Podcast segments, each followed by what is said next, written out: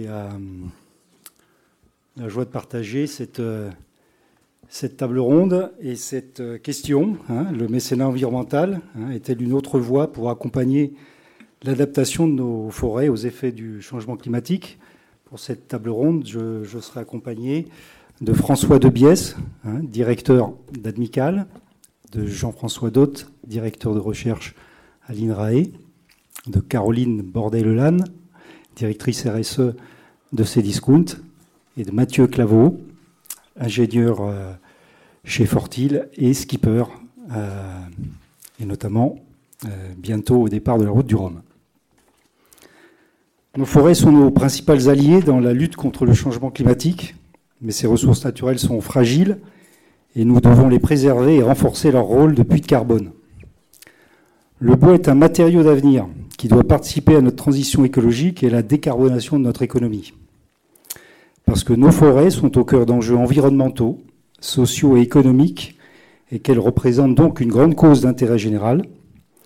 Les coopératives forestières, actrices majeures de la gestion forestière euh, des forêts privées en France, ont créé en 2014 le fonds de dotation Plantons pour l'avenir pour accompagner, grâce au mécénat d'entreprises et de particuliers, des actions de replantation hein, pour contribuer au renouvellement des forêts françaises et à leur adaptation au changement climatique, des actions de sensibilisation à travers des événements pédagogiques pour éveiller les consciences sur les enjeux de la forêt et des usages du bois, et des projets d'innovation pour soutenir donc la recherche et les, euh, euh, donc sur les sujets du développement et de l'adaptation des, forêts au changement climatique.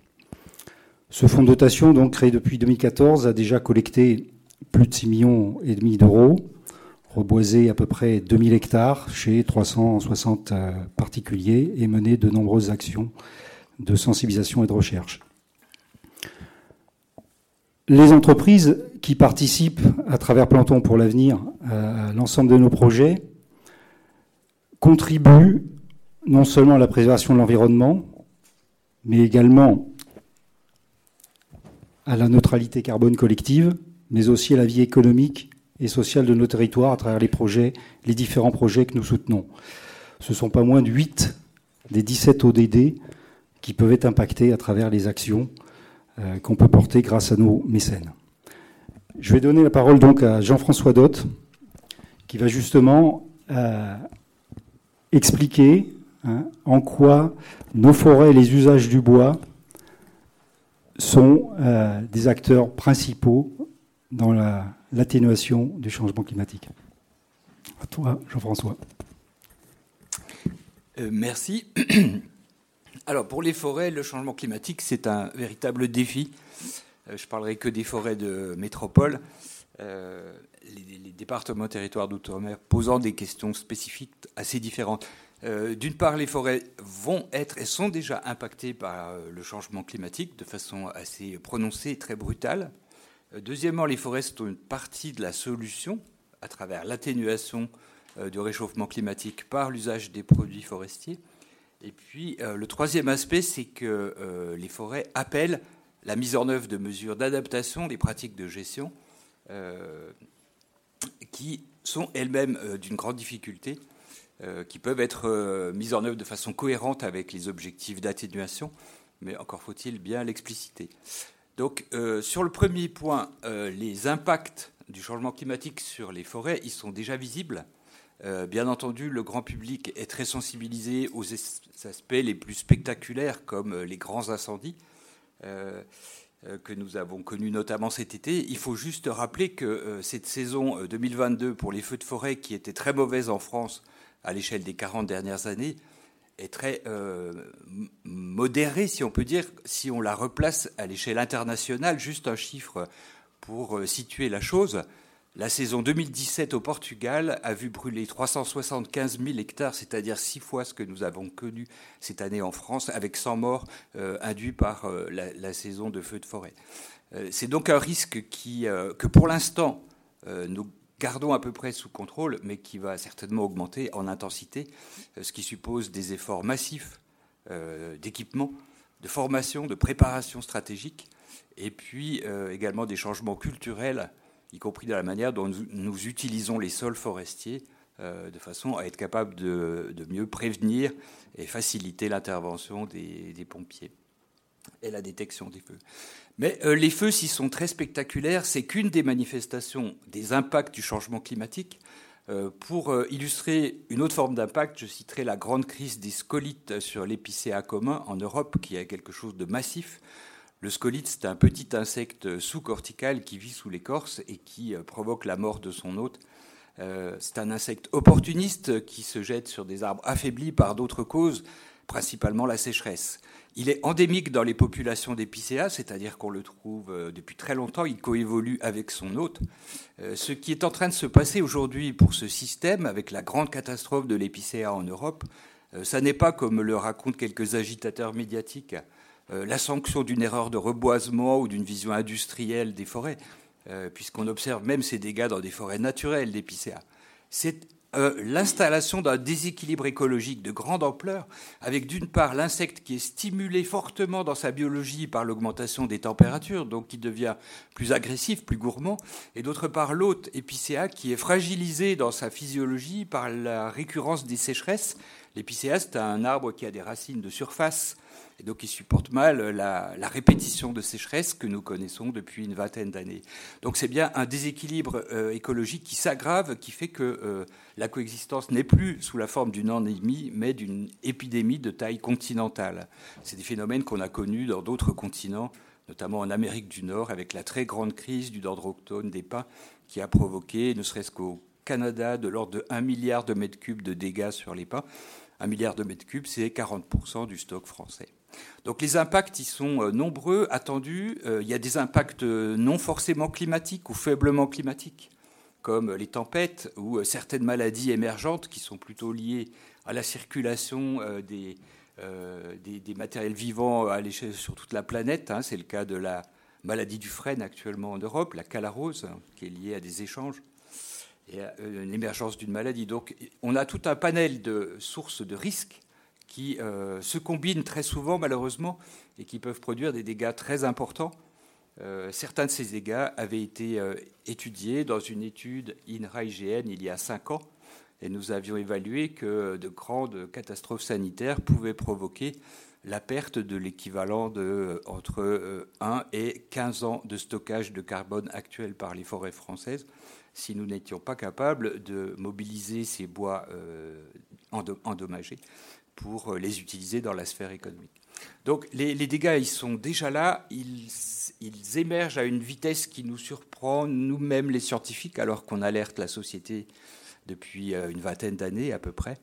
La, brutalité avec laquelle ils se déploient est très impressionnante. Euh, le deuxième aspect, c'est l'atténuation du changement climatique. Donc, comment les forêts peuvent contribuer à, résoudre la question.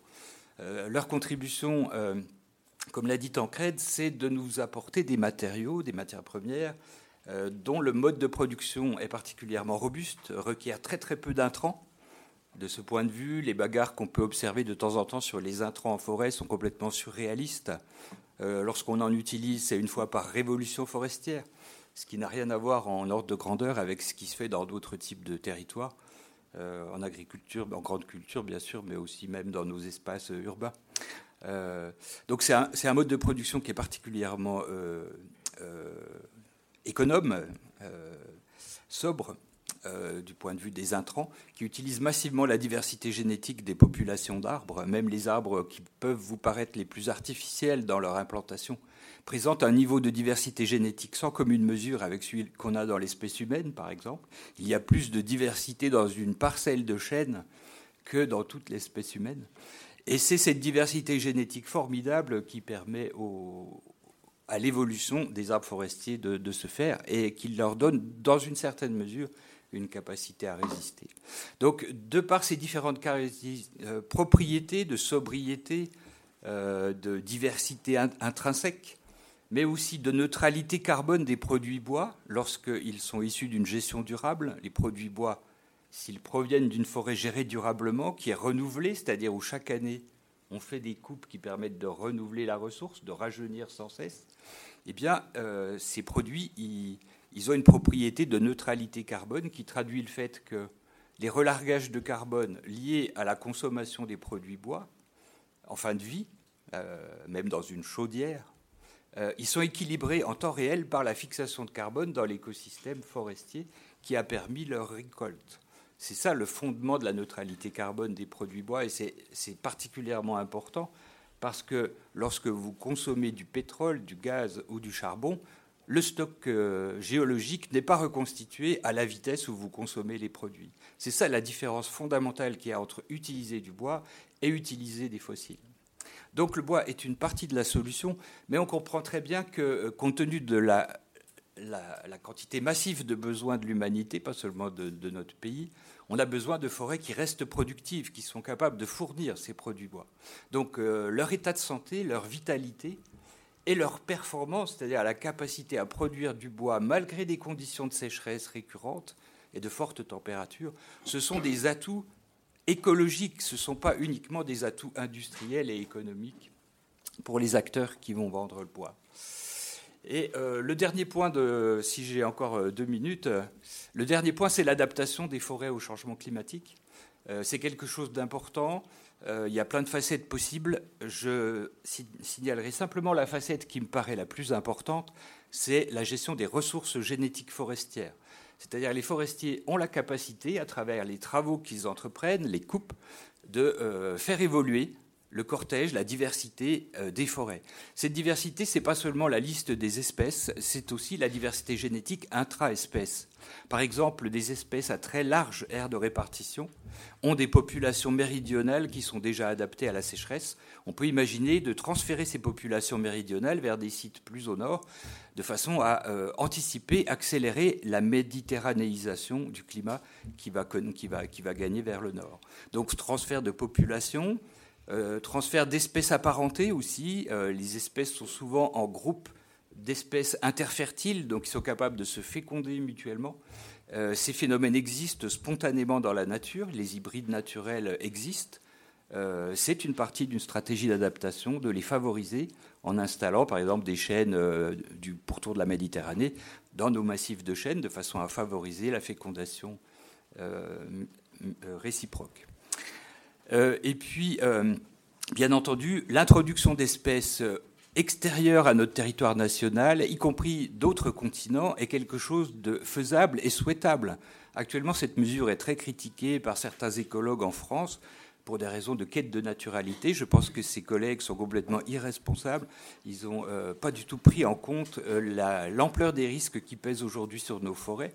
Et pour terminer, je dirais que ces risques euh, ce n'est pas uniquement une chute de la production de bois, c'est aussi une dégradation assez forte des différents services écosystémiques qui sont rendus par les forêts.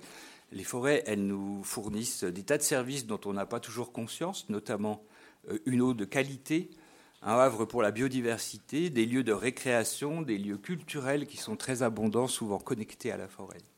Euh, tous ces services écosystémiques, en majorité, sont liés à un bon état écologique découvert.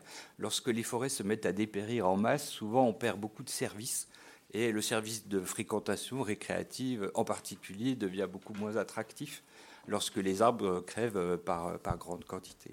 Donc de ce point de vue, tous ces services autres que la forêt rend, ils ne sont pas rémunérés par aucun client et par la société en général. Je pense que c'est une motivation euh, importante euh, pour le fait de euh, contribuer par le mécénat ou par des concours publics aussi euh, au renouvellement des forêts qui, est, qui représente pour les propriétaires forestiers un, taux de réinvestissement très important par rapport aux revenus qu'ils peuvent tirer de, la vente des produits bois. Donc je, pense que de ce point de vue, le mécénat est, à la fois justifié et urgent compte tenu de l'importance des surfaces à renouveler que nous avons aujourd'hui et des dommages vers lesquels nous allons. Voilà. Là, on passer le témoin dans les meilleures conditions.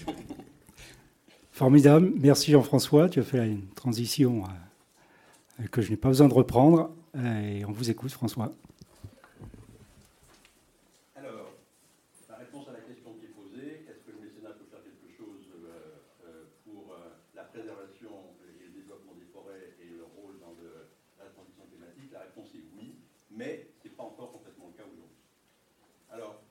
un, tout petit peu de, présentation pour que vous sachiez à qui vous mécénat a été mon engagement au long cours, c'est ma vie d'aujourd'hui, ça n'a jamais été mon job. J'ai été banquier, ce qui est très mal.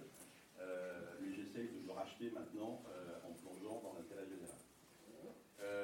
on parle de mécénat pour les entreprises, mais aujourd'hui, le financement privé de l'intérêt général, c'est à la fois le mécénat des entreprises et ce qu'on appelle la philanthropie des particuliers. les deux sont aussi importants l'un que l'autre ayez en tête que euh, le mécénat d'entreprise euh, représente environ 3 milliards et demi d'euros par an et la philanthropie des particuliers environ 4 milliards d'euros par an. Donc euh, c'est à peu près équilibré, mais l'engagement des privés et des fondations privées est extrêmement important. D'ailleurs, les deux plus grosses fondations en France, c'est pas Total, c'est pas BNP Paribas, c'est pas EDF, ce sont deux fondations privées, une que vous connaissez tous qui s'appelle Bettencourt, euh, l'autre que vous connaissez peut-être moins, qui s'appelle Carasso, qui est une magnifique euh, fondation euh, qui a été créée par les fondateurs de la famille fondatrice de Danone. C'est une fondation franco-espagnole qui est très engagée dans l'alimentation durable, enfin qui est à forte orientation écologique, mais pas spécifiquement sur les forêts. Alors, le mécénat, donc, c'est cette somme de, de, petit 4 milliards d'euros, comment elle s'oriente? Historiquement, euh, le mécénat a commencé sa vie au début des années 80, euh, au moment d'ailleurs où euh, un monsieur qui était très connu pour avoir été le père du musée d'Orsay, Jacques Rigaud, a créé Amical. Et il a eu la chance, j'ai envie de dire, qu'un an après la création d'Amical, Mitterrand est arrivé au pouvoir. Grandes entreprises, le CAC 40, s'est trouvé plongé dans un monde, allez, disons, un peu hostile. Euh, et a voulu démontrer qu'ils n'étaient pas que des salauds capitalistes, qu'ils pouvaient faire des choses pour l'intérêt général. Donc ils ont créé, toutes les boîtes ont créé des fondations, sauf une, euh, AXA, euh, parce que le président d'AXA à l'époque avait une vision déjà plus holistique des choses et du rôle de l'entreprise. Déjà RSE, à une époque où personne ne parlait de RSE, il faisait du mécénat, mais pas que, alors que les autres ont fait beaucoup de mécénat, et du mécénat culturel. Bon, c'était les grandes années de Jack Lang, et donc la culture attirait, et puis c'était un mécénat sans risque, si je puis dire, euh, où euh, on pouvait effectivement euh, démontrer qu'on s'intéressait au bien commun, mais en même temps avoir quelques contreparties, visiter des expositions, des spectacles vivants, etc. Donc pendant 25 ans, le mécénat est resté essentiellement un mécénat culturel. Les choses ont commencé à changer. alors, il n'y a pas que, il y avait quand même quelques exemples importants dans le domaine environnemental en particulier avec un nom que vous avez tous en tête, euh, qui est celui de Total. Depuis très longtemps, euh, Total s'était engagé euh, dans le mécénat environnemental pour des raisons simples, hein, parce que c'est leur job, parce que c'est des sujets qu'ils connaissent bien. et donc, ils avaient développé un mécénat environnemental qui était à la fois conséquent en termes de volume et intelligent et efficace en termes d'action. Total a été attaqué par les médias sur le thème du greenwashing, euh, bon, euh, vous êtes des tartuffes, euh, vous faites les bons apôtres avec votre mécénat, et par derrière, vous cachez les turpitudes dans lesquelles vous êtes engagés, économiques, financières, politiques, etc. C'est une vraie question. C'est une vraie question. moi, j'ai vécu ça. Mon job, ça a été celui de la banque privée. la banque privée, c'est un métier que j'ai beaucoup aimé, mais qui est un métier contestable aussi, sous pas mal d'angles, l'évasion fiscale, etc. Que le fait d'être empêtré, si je puis dire, dans ce type de problématique, doit vous empêcher de faire un mécénat utile C'est une véritable question. Toujours est-il que, euh, attaqué par les médias euh, sur ce thème du greenwashing, Total a reflué complètement, a abandonné le le mécénat environnemental pour se reporter sur du social. Ça a des conséquences encore aujourd'hui à ce niveau-là. on va y revenir. Alors à partir de 2005, les émeutes de banlieue, euh, puis la grande crise économique et financière 2007, 2008, 2009, le mécénat s'est complètement transformé. D'abord, il s'est effondré, euh, il a perdu à peu près un tiers euh, de ses opérateurs, des entreprises mécènes. soit dit en passant, je souligne un chiffre, il n'y a que 9% des entreprises françaises de plus d'un salarié qui sont mécènes. Donc il y en a 91% qui ne sont pas mécènes. Donc euh, le mécénat a reflué, et puis il y a eu un swing très important euh, du culturel vers le social au sens le plus générique du terme, parce que c'était là qu'apparaissaient les urgences, les drames. Euh, à la fin des années, des années 1900, juste avant le tournant du siècle, la société française était plus paisible qu'elle n'est aujourd'hui, elle était moins fracturée qu'elle est aujourd'hui, moins en souffrance, et les problématiques environnementales étaient moins visibles, en tout cas bien sûr, elles étaient présentes, mais moins visibles et moins mises sur le devant de la scène qu'elles le sont aujourd'hui. donc, le mécénat s'est focalisé énormément sur le grand domaine social, y compris l'éducation, donc lutte contre la pauvreté, l'emploi, le droit des femmes, et puis toutes les problématiques qui tournent autour de l'enfance et de l'éducation, qui représentent aujourd'hui à peu près 55% du montant de ces 3 milliards et demi que, j'évoquais tout à l'heure. Le mécénat environnemental, les problématiques environnementales qu'on voit à la une de tous les journaux, dans les médias, etc., pratiquement quotidiennement, c'est 7%. 7% du global, moins de 200 millions. Bon, ce chiffre est complètement ahurissant on y réfléchit. Euh, les problèmes sont colossaux, ils engagent l'avenir, et malgré tout, le mécénat, alors que Jean-François le disait tout à l'heure pour, euh, pour la forêt, le mécénat pourrait faire quelque chose. Pourquoi? Parce que le mécénat, c'est une action désintéressée. C'est un engagement euh, d'une personne privée, qu'elle soit morale ou, physique, euh, en faveur de l'intérêt général et de façon désintéressée. Ça, c'est inscrit explicitement dans les textes. Le mécénat doit être désintéressé. Donc, logiquement, le mécénat devrait plonger sur tous ces problèmes-là. Et aujourd'hui, euh, ça n'est pas le cas. Et si on essaye de comprendre pourquoi, je pense que la raison tourne beaucoup autour de la complexité des problèmes euh, environnementaux et des projets qui sont construits sur l'environnement, qui ne sont pas forcément faciles à appréhender, mais surtout, le point majeur, c'est que ce sont toujours, pratiquement toujours, des projets à long terme. Et aujourd'hui, euh, le mécénat, euh, les, entreprises et même les particuliers sont, obsédés, le mot est un peu fort, mais en tout cas extrêmement préoccupés par ce qu'on appelle l'impact de leurs actions.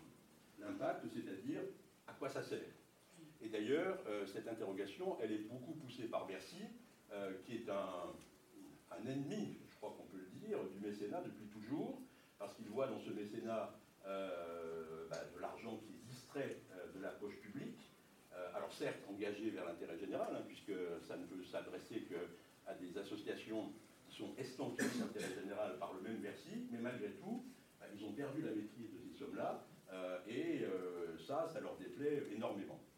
Euh, on a mené un combat d'ailleurs euh, avec, eux sur, un, point de sémantique qui est le mécénat est-il une niche fiscale? Euh, Depuis toujours, c'était présenté comme tel. Or, quand on regarde le petit Larousse, on voit écrit qu'une niche fiscale, c'est un dispositif qui permet à son bénéficiaire de faire des économies. Le mécénat ne permet pas de faire des économies puisque le mécène, il dépense 40% de plus que ce qu'il doit. Donc, le mot n'était pas bon et Bercy a accepté et a remplacé niche par dépense fiscale qui, soit dit entre nous, revient exactement au même. Donc, euh, logiquement, il devrait y avoir euh, un engagement beaucoup plus important, mais cette notion de durée, d'inscription dans le temps, de difficulté à voir concrètement euh, quel est l'impact des actions de mécénat, eh bien, je pense, entrave énormément l'engagement sur les problématiques environnementales. Alors, ça ne veut pas dire qu'il n'y a, rien, si, il y a des choses, bon, c'est 7% que j'évoquais tout à l'heure, il y a des grandes actions hein, qui, sont menées, il y a des grandes fondations qui sont engagées sur ces sujets, et notamment sur la forêt. On peut parler de la Fondation EDF, on peut parler de Léa Nature. Euh, il y a eu de, très grands précédents au niveau international. Hein. J'ai eu la chance de rencontrer il y a des années une grande dame de la lutte pour la reforestation qui s'appelait Wangari Maathai, qui a été prix Nobel de la paix, qui a été Madame je plante des arbres, c'est comme ça qu'elle a été appelée. Euh, et euh, qui a mené un combat de toute sa vie euh, pour la reforestation partout dans le monde. Donc cette cause, elle est véritablement prise, prise en compte. vous connaissez sans doute l'action de Tristan Lecomte aussi, qui a été, qui au départ s'était engagé sur le commerce équitable, et puis qui maintenant est orienté sur ces questions de préservation de la forêt euh, et de lutte contre, contre le changement climatique. Donc il y a des choses qui existent. Euh, la forêt n'est peut-être pas euh, la cause prioritaire pour ceux qui s'intéressent au, mécénat. je pense que la mer est plus présente aujourd'hui, ou la biodiversité à travers l'action du WWF, mais, la mer aujourd'hui est une grande, une grande cause aujourd'hui prise en compte. et c'est vrai qu'il y a de grands sujets à ce niveau-là, mais euh, il y a besoin, euh, si on veut aller vers plus de mécénat, euh, vers les problématiques tournant autour de la forêt, il y a besoin d'un travail de pédagogie. Il y a besoin de démontrer qu'effectivement, même si tout ça s'inscrit dans un temps long, eh bien, petit à petit, les petits pas sont visibles et qu'au bout du compte, eh bien, ils auront un impact positif. dans ce domaine-là, sur, les, ces, immenses problématiques sociétales auxquelles nous sommes confrontés, moi j'ai la conviction que ce sont les petits pas qui marchent. Hein. Il n'y a pas de baguette magique, on ne peut pas régler tout d'un seul coup. Ce sont des petits pas qui font avancer progressivement. Euh, la semaine dernière, il y avait un, forum euh, au Palais Bronnard qui s'appelle Convergence, euh, qui a lieu tous les ans, qui réfléchit sur les problématiques à la fois environnementales et sociales. L'objectif, c'est un triple zéro, zéro carbone, zéro pauvreté, zéro exclusion, et dans une approche qui est une approche de, convergence entre les problèmes du Nord et les problèmes du Sud depuis toujours. Donc, des interventions très intéressantes. Et je suis allé enfin, assister à une table ronde dont le titre m'avait attiré l'œil. Ça s'intitulait euh, Déserteur ou bifurqueur, pour changer le système, vaut-il mieux être dedans ou dehors? Eh bien, euh, c'était une, euh, extrêmement intéressant, une salle blindée avec une moyenne d'âge qui était certainement inférieure à 30 ans, et un panel d'intervenants qui, je pense, avaient pris la bonne mesure de ces sujets. Ils étaient tous impliqués sur des problèmes, problématiques de transition et de changement climatique. Et cette notion de petit pas euh, est véritablement ressortie. Moi, j'ai la conviction que si on veut changer le système, euh, c'est pas en envoyant tout en l'air, c'est pas dans la révolution et dans la haine qu'on peut le faire, c'est en étant à l'intérieur, en travaillant petit à petit sur les sujets. Euh, et de ce point de vue-là, je pense que chacun a un rôle à jouer, chacun a un engagement à prendre. La forêt en est certainement un, avec énormément de, sous-jacents concrets, précis, d'utilité euh, pour l'avenir de notre planète. Et donc, euh, de ce point de vue-là, plus euh, on pourra partager une bonne connaissance des, sujets, et plus je pense qu'on pourra à terme les faire avancer. Donc oui, le mécénat peut faire des choses. le potentiel à ce niveau-là reste encore extrêmement important. Merci. Merci François pour ces paroles sages et ces petits pas. Et justement, ces discounts a décidé de les de les faire depuis déjà quelques années. À toi, Caroline. Oui, tout à fait. Euh, j'ai quelques slides derrière, mais on va surtout, je vais surtout vous parler, vous expliquer ce qu'on fait et pourquoi on le fait. Euh, alors, Juste aujourd'hui, je vais vous parler très rapidement euh, de ce qu'on fait sur la logistique. Parce qu'en fait, on est une entreprise, on est le leader français euh, du e-commerce. Euh, et donc, chez nous, on travaille sur les sujets qui sont liés à l'offre, à la logistique et au numérique. C'est comme ça qu'est construite notre stratégie RSE pour vraiment venir construire un modèle de e-commerce qui soit une réponse différente, où on peut construire un modèle qui soit plus responsable, plus durable, plus inclusif. Et donc, ça, c'est vraiment. Les slides défilent tout seuls. Donc, je les laisse défiler. Comme ça, vous pouvez regarder. Ah. Donc vraiment, l'idée pour nous, c'est vraiment que cette vision-là, ça devienne quelque chose qui soit concret au quotidien pour tous nos collaborateurs, pour tous nos partenaires, pour tous nos clients. Et ça, en fait, cette vision, ça fait des dizaines d'années qu'on travaille dessus. Euh, on a euh, notamment beaucoup travaillé donc, sur la logistique, euh, puisque dans notre activité, le transport, l'emballage sont de grands symboles du e-commerce. Et donc, on a initié une démarche de long terme pour réduire les émissions carbone générées par la logistique. Donc ça, on l'a fait en travaillant sur différents axes. Le premier axe, c'est le travail sur le vide dans les colis comment on optimise euh, nos, cartons pour avoir vraiment le moins de vide dans les colis. Et donc ça, pour ça, on a travaillé sur euh, plusieurs choses. L'équipement de nos entrepôts, euh, avec des formats très variés d'enveloppes, par exemple, avec des machines d'emballage, d'abord des machines 2D, puis des machines 3D, qui permettent vraiment d'ajuster exactement les colis aux tailles des produits qui sont à l'intérieur. Et donc aujourd'hui, on a réussi à avoir 85% de nos flux sur les petits colis qui sont optimisés. Je parle des petits colis parce que les gros colis sont expédiés directement sans, sans emballage. Donc on n'a pas ce sujet de vide. Donc on a beaucoup travaillé là-dessus. Ensuite, on a travaillé sur la façon dont on chargeait nos camions. Et donc ça, on l'a fait euh, avec plusieurs partenaires transporteurs pour mettre en place une nouvelle euh, façon de charger en faisant du chargement en vrac. Donc on fait comme un Tetris géant et ça permet de charger jusqu'à 25% en plus dans un camion. Donc quand on fait tout ça, eh bien on évite 6000 camions en moyenne par an sur les routes. Donc évidemment, on a un impact positif sur les émissions, sur la réduction des émissions euh, de gaz à effet de serre. Ensuite, on travaille sur le déploiement de modes de transport alternatifs. Donc, on développe de plus en plus, que ce soit sur la collecte, l'acheminement ou le dernier kilomètre, euh, des flux avec nos partenaires qui vont être basés sur euh, de l'électrique. On a par exemple un flux 100% express qui part de nos entrepôts, pardon, 100% électrique qui part de nos entrepôts et qui permet d'aller livrer les clients en express en faisant de la collecte en véhicule électrique, en utilisant la LGV. On a été le premier commerçant à faire ça, puis du véhicule électrique sur le dernier kilomètre. Et donc tout ça, on développe de plus en plus de flux euh, de ce type alternatif. On a par exemple aussi sur les gros colis, on utilise des vélos pour livrer à Lyon ou des véhicules électriques pour livrer des canapés, par exemple en région, en région parisienne. Donc voilà, donc on travaille beaucoup sur tout ça. Et tout ce travail-là, on le fait en collaboration avec les transporteurs, parce que vous avez évoqué ça juste avant, il y a un sujet de temps long. Quand on veut changer des flottes, on a besoin de savoir que le partenaire, le chargeur, va s'engager dans la durée à les utiliser. On a besoin de se projeter pour vraiment transformer la façon dont aujourd'hui on, réalise nos activités. Et donc ça, c'est vraiment notre vision, c'est d'être un partenaire de confiance et de mettre en place des partenariats qui vont vraiment être durables. Et euh, on s'est focusé beaucoup sur ce travail de réduction parce que c'est là l'enjeu essentiel, réduire les émissions de gaz à effet de serre. On a obtenu des beaux résultats puisqu'on a aujourd'hui une réduction au colis de 7% et du même ordre en absolu sur cette année versus l'année dernière et de l'ordre de 30% versus 2017. Donc on voit que ce travail qui est réalisé chaque année, qui nécessite beaucoup d'investissement, il paye. Et une fois qu'on a mis en place tout ça, on s'est dit, quid des émissions résiduelles? Et c'est euh, euh, en, travaillant sur ce sujet-là qu'on a rencontré euh, Planton pour l'avenir et qu'on a décidé de mettre en place une démarche de mécénat environnemental avec Planton pour l'avenir. on a choisi de travailler avec eux plutôt par exemple que d'aller sur des solutions de type crédit carbone pour plein de raisons. je vais en citer quelques-unes pour tenir le timing. L'idée principale, c'est que le mécénat, c'est une relation qu'on va construire dans le temps. Plantons pour l'avenir, ils ont cette approche de forêt gérée durablement. C'est déjà un travail qu'on a engagé, par exemple, sur tous les cartons qu'on utilise, qui sont labellisés à 100% FSC. C'est un travail qu'on met aussi en place dans la mise en avant de produits sur notre site, de produits qui sont certifiés FSC ou PUFC, qu'on met de plus en plus en avant auprès des consommateurs. Et donc la démarche de gestion durable des forêts nous a beaucoup intéressés. L'autre point, c'est qu'on est sur des projets qui sont situés en France.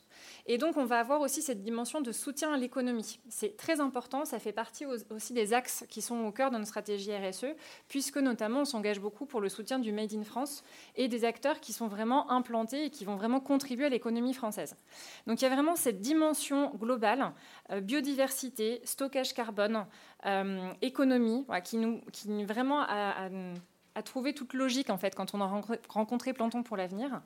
Euh, et donc tous les ans, on fait, euh, euh, dans cette logique de mécénat, un don à Planton pour l'avenir en fonction des émissions qui sont générées donc, pour l'expédition des colis de ces discounts par nos filiales logistiques C Logistics et Transport C'est chez vous.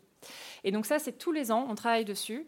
Euh, euh, et, l'idée aussi, c'est de partager avec Planton pour l'avenir, euh, plus globalement, d'avoir une relation qui permet aussi à nos collaborateurs d'être informés, d'être sensibilisés justement au rôle des forêts, et que la politique qu'on met en place en termes de mécénat, elle s'inscrit vraiment dans notre démarche de pédagogie interne et externe. Donc, on valorise beaucoup le positionnement de Planton pour l'avenir en expliquant à nos collaborateurs le rôle des forêts, etc. Ça nous permet vraiment de, créer un lien et d'informer nos collaborateurs parce que plus euh, nos 2000 collaborateurs seront connaisseurs en fait de ces enjeux, de ces problématiques et des bonnes réponses à apporter, plus on aura une stratégie RSE qui sera puissante et décuplée au sein de l'entreprise. Donc on travaille beaucoup sur cette partie acculturation. Et puis on y travaille aussi avec la partie euh, euh, consommateur, euh, puisqu'on met en avant, comme je le disais, des produits qui sont plus responsables, donc des produits issus de forêts gérées durablement. on a en ce moment une collecte au profit de Planton pour l'avenir qui est proposée aux consommateurs aussi dans le module de don panier qu'on a, pour pareil, dans cette logique de on agit pour nous et on implique nos partenaires, nos transporteurs, nos fournisseurs, nos consommateurs pour vraiment créer un élan et faire en sorte que le e-commerce globalement puisse aller vers un monde, un modèle qui soit beaucoup plus euh, responsable dans la durée. Voilà globalement ce que j'avais envie de, vous partager aujourd'hui.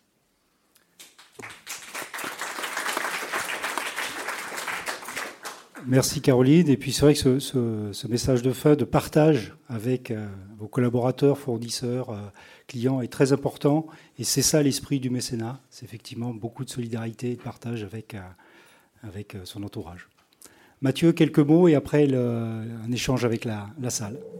Je vais être bref. Donc moi, je suis Mathieu Claveau, je suis skipper de, course au large et également euh, ingénieur euh, dans l'aéronautique. Je vais participer à la prochaine route du Rhum euh, qui part de Saint-Malo début novembre.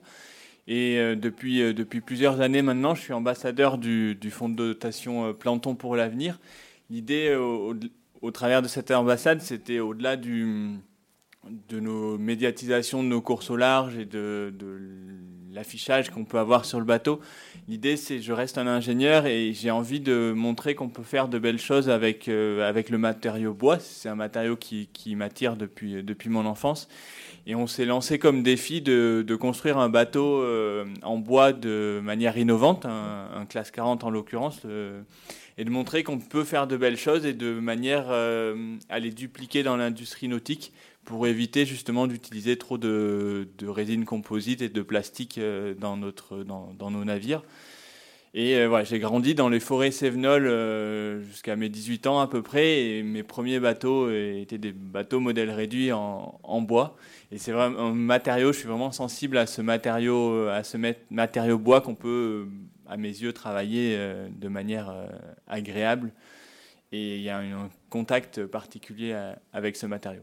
Donc je vous donne rendez-vous euh, le 6 novembre pour le départ euh, du bateau qui s'appelle Prendre la mer, agir pour la forêt. Et l'idée, voilà, il y aura une, cagnotte aussi en lien avec le mécénat pour euh, à chaque mille parcourus pouvoir replanter des arbres tout au long de la traversée. Merci Mathieu. Merci merci à nos intervenants. J'espère qu'ils vous ont éclairé sur euh, ces différents sujets, hein, du rôle de la forêt, du mécénat, de, l'engagement RSE des entreprises. Euh, c'est le moment de partager, hein, puisque euh, profiter de la présence de, nos invités pour échanger. nous sommes là pour écouter vos, questions et y répondre.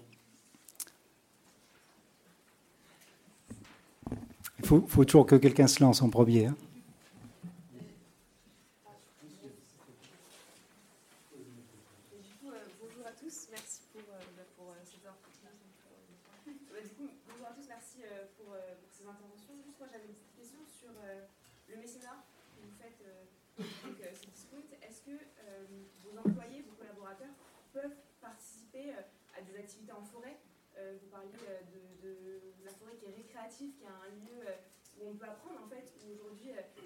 L'écologie matière principale à l'école, c'est pas, pas rien en fait. On, apprend de la forêt, on apprend de la nature, et est-ce qu'on peut vraiment protéger la nature sans la connaître? Donc est-ce que vos collaborateurs peuvent participer à, à des balades en forêt, tout ça?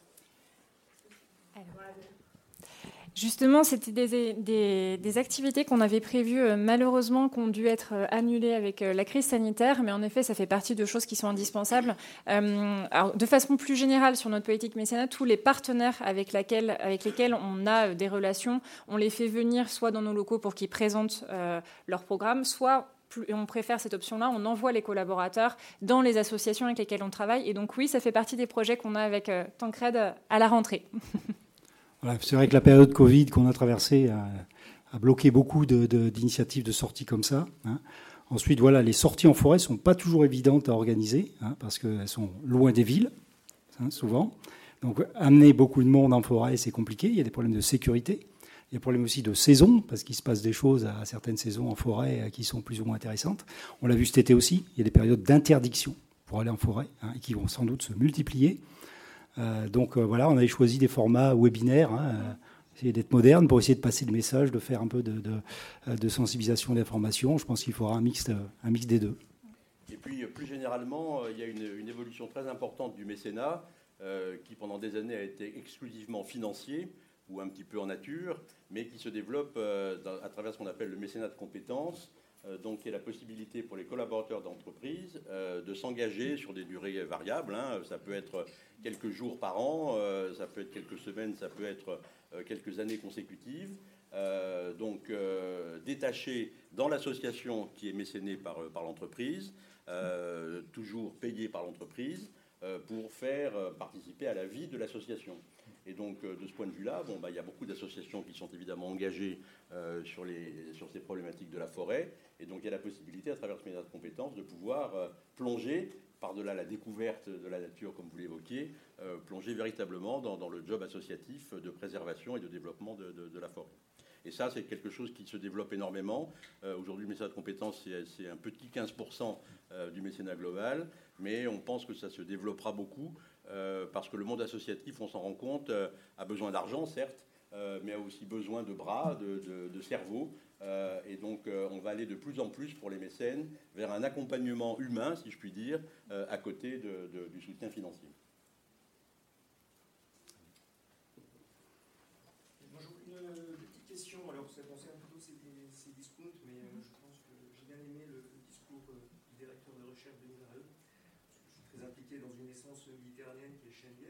Moi, j'ai deux petites questions concernant euh, la compensation carbone. Est-ce que au niveau de ces discounts, euh, vous, êtes, en mesure en fait, d'évaluer les tonnes de carbone que vous, vous évitez, en fait, que vous voulez compenser? Et euh, si la méthode est donc en gros, est-ce que vous utilisez, je ne sais pas, des labels type label bas carbone qui sont, qui sont mis, mis en, en, avant en ce moment Et puis ma deuxième question, est-ce que vous avez le choix des essences euh, qui ne sont pas forcément adaptés, euh, des résineux euh, qui ont une croissance rapide et qui ont tendance à voilà. Oui, alors, très globalement, tous les ans déjà, nous on réalise une mesure de notre bilan carbone complet, scope 1, scope 2, scope 3, pour vraiment avoir la vision globale de notre activité. Donc ça déjà, c'est le premier point. Euh, donc par exemple, sur la logistique, euh, globalement, on est de l'ordre de 6% à peu près du bilan global carbone euh, de ces discounts. ensuite, oui, tout, on est membre, je ne l'ai pas mentionné tout à l'heure, on, on, participe à l'initiative FRED 21, qui est une initiative qui permet de mesurer vraiment finement les émissions carbone liées au transport et derrière qui permet de modéliser l'impact des différentes actions qu'on met en place. Donc, qui nous permet justement, quand on fait des choix d'investissement, de savoir euh, quelles actions auront le plus grand impact. Donc, on est dans ce dispositif et à ce titre-là, donc on a un engagement de réduction de 7% en 2023 qu'on a déjà atteint et donc euh, on continue de faire plus, évidemment. Euh, et ensuite, donc à partir de ces mesures très précises et donc qui sont présentées chaque année dans un comité de validation donc de FRED 21 auquel participent l'ADEME et le ministère de la Transition écologique. Donc vous voyez que ce sont des choses robustes. à partir des émissions donc qu'on a euh, calculées, qui ont été générées par la logistique. Euh, derrière, c'est en fonction en fait du cercle vertueux du don, qui est en fait réalisé par Planton pour l'avenir, qui nous permet de savoir pour stocker les émissions carbone associées, quelle quantité d'arbres doivent être plantés, et ensuite tout le savoir-faire forestier, c'est justement Planton pour l'avenir qu'il a, et c'est pour ça qu'on a ce partenariat-là, pour que chacun en fonction de son domaine de compétences et d'expertise, puisse euh, apporter son savoir-faire pour avoir un résultat dans la durée qui va avoir beaucoup de sens. Voilà comment on travaille. Juste pour ajouter, euh, dans le cadre du mécénat, euh, il n'y a pas de possibilité d'éditer des crédits carbone, hein, puisqu'on est dans le, don libre et désintéressé. Par contre, on soumet l'ensemble des projets de reboisement qu'on accompagne à un certain nombre de calculs d'impact, hein, dont l'impact sur sur le stockage du carbone, hein, avec des méthodes plus simples que le label bas carbone, sans l'additionnalité, hein, mais on est capable globalement de regarder quelles sont les vertus en termes de, stockage, séquestration de carbone, des projets qu'on accompagne, et c'est ça qu'on transforme euh, en, dons hein, pour, euh, les entreprises. Mais on n'est vraiment pas dans une démarche de label bas carbone, euh, qui en plus, au niveau des projets forestiers qu'ils peuvent accompagner, ont un domaine un peu plus restreint que l'ensemble des, euh, des, projets de reboisement qui peuvent être accompagnés euh, sur le territoire français. Et puis, juste pour compléter, il, y a, évidemment ce, sujet des, émissions carbone, euh, mais il y a tout le travail autour de, la forêt gérée durablement, de, vraiment comment on, en fait une économie robuste, comment on assure la pérennité de cet écosystème. Donc, c'est tout ça, nous, qui, dans la démarche de Plantons pour l'avenir, nous intéresse parce qu'on va au-delà de cet enjeu qui peut parfois être un enjeu de communication, d'afficher des crédits carbone. Enfin, nous, l'idée, c'est pas ça. L'idée, c'est vraiment de travailler sur le fond euh, et d'être dans une démarche qui va vraiment avoir un impact et qui va permettre d'avoir un sens à la fois pour la biodiversité, pour le carbone et pour l'économie. Euh, et c'est ça qui nous plaît dans cette, dans cette démarche avec euh, PPA.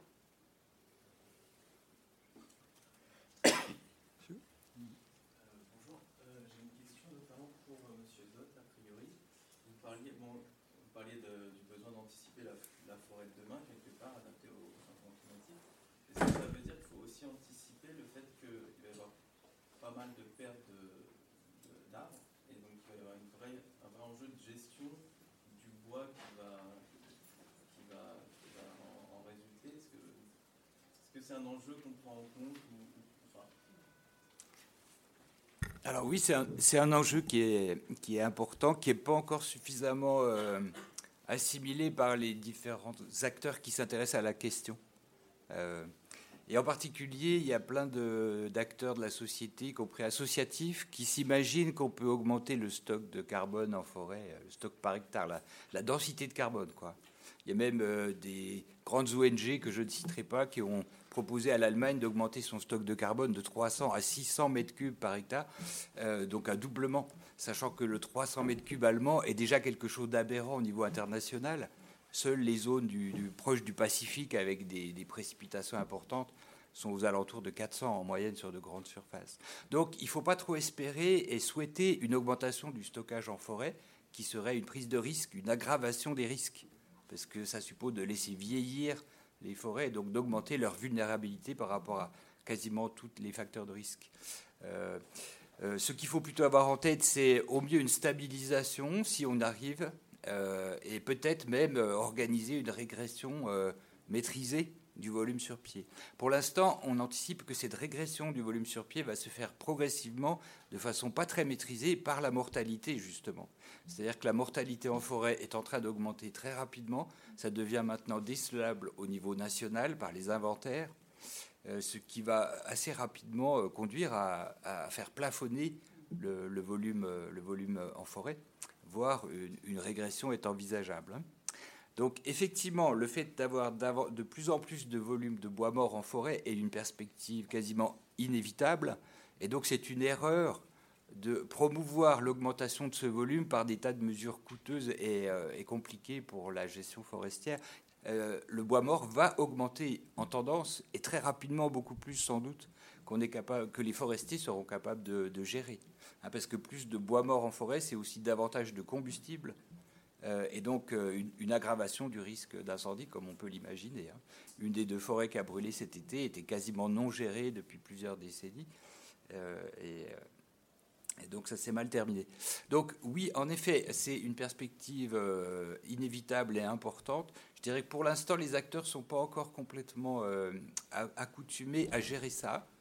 Euh, il y a des exemples ailleurs en Europe qui montrent qu'on euh, on a une attitude plus euh, pragmatique sur la gestion des, bois morts en forêt, notamment euh, dans les lenders proches de la France, euh, dans le bas de Württemberg par exemple. On a des objectifs de rétention de bois morts euh, assez pragmatiques. On garde une dizaine de pieds morts tous les X hectares, de façon à conserver la biodiversité qui est liée à ces arbres. Mais on le fait regrouper de manière à ne pas mettre en danger les, les, bûcherons, les ouvriers qui travaillent en forêt, et puis bien sûr le, le, grand public qui va se balader, parce que qui dit bois mort sur pied dit évidemment une aggravation des, des risques à proximité. Euh, donc avoir une gestion euh, assez euh, équilibrée, efficace, euh, d'un côté la maîtrise du stock sur pied, de l'autre la valeur biodiversité attachée au bois mort, et puis troisièmement, l'augmentation des risques sanitaires, y compris incendie, qui est liée à l'augmentation du substrat, ça va être quelque chose d'un petit peu euh, complexe. Pour l'instant, les régions euh, PACA euh, et, les Landes, le sud-ouest, sont, déjà un peu formées à ça. En revanche, ce qu'il faut avoir en tête, c'est que cet effort va devenir nécessaire dans quasiment toute la moitié nord du pays. On a eu des feux dans le Jura cet été ça va devenir un risque important en, région parisienne hein, et la, le mélange intime entre milieu urbain et forêt euh, fait que ça sera une question difficile. Donc il y a effectivement une préparation importante à faire sur cette, cette problématique. Pour compléter donc votre question, effectivement, cette notion aussi de stockage du carbone euh, durablement dans, dans, des matériaux bois à travers la construction, l'ameublement, etc., etc., c'est une donnée du problème. Il faut trouver cet équilibre entre le stockage du carbone dans notre écosystème forestier et dans les produits qu'on va utiliser, sachant que voilà, ce ne soit pas seulement des produits qui arrivent de l'autre bout de la planète. Peut-être une dernière question, je crois, après. Bonjour, je m'appelle Stéphanie Orion. C'était une question pour, euh, pour Madame Bordet-Leland et Monsieur euh, Debiès en même temps. Euh,